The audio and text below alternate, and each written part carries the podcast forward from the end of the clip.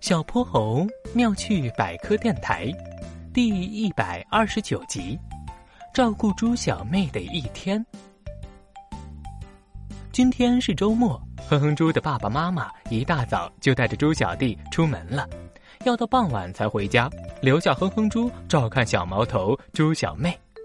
哼哼猪自信的拍着胸脯：“妈妈，你放心，我一定能照顾好妹妹，包在我身上。”照顾猪小妹还不简单，小毛头不就是吃了睡，睡了吃吗？哼哼猪并不觉得会有多难。很快，猪小妹睡醒了，奶声奶气的喊着：“奶奶。”哼哼猪一听，猪小妹肯定是想喝奶了，起身就去给她泡奶粉。先倒点冷水，再倒点热水，再加勺奶粉。哼哼猪回想着妈妈交代的话。呃呃，太烫了，呃，再加点冷水，不行不行，又太凉了，再倒点热水，水放多了，再加点奶粉。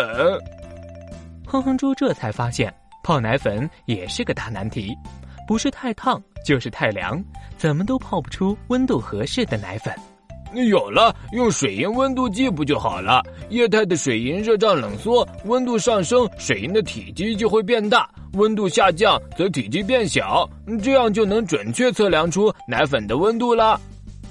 哼哼猪把水银温度计放到奶瓶里，这时候饿着肚子的猪小妹跌跌撞撞跑过来，一下扑到了哼哼猪身上。哼哼猪被撞得向前猛地一冲，手里的整瓶奶都倒翻了。哼猪小妹，这温度计要是碎了，里面的水银可是有毒的。但猪小妹可听不懂什么有毒没毒，她只是饿了，想快点喝奶。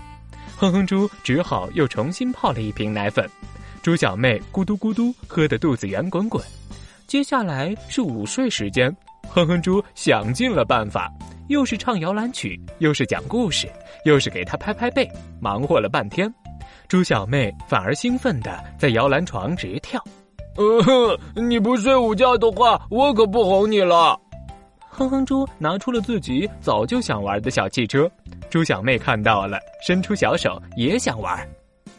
车，嗯，车，没办法，哼哼猪只好把小汽车先给猪小妹玩，自己又看起了漫画书。猪小妹像个牛皮糖，也粘上来，学着哼哼猪翻起书来。呵呵，我有办法了！我假装睡午觉，猪小妹也一定会学我睡午觉。哼哼猪一拍脑袋，合上漫画书，就躺到了床上，假装闭着眼。果然，猪小妹也跟着哼哼猪爬到了床上。哼哼猪继续闭着眼，假装打起了呼噜。嗯嗯。后来，你猜怎么着？哼哼猪真的睡着了。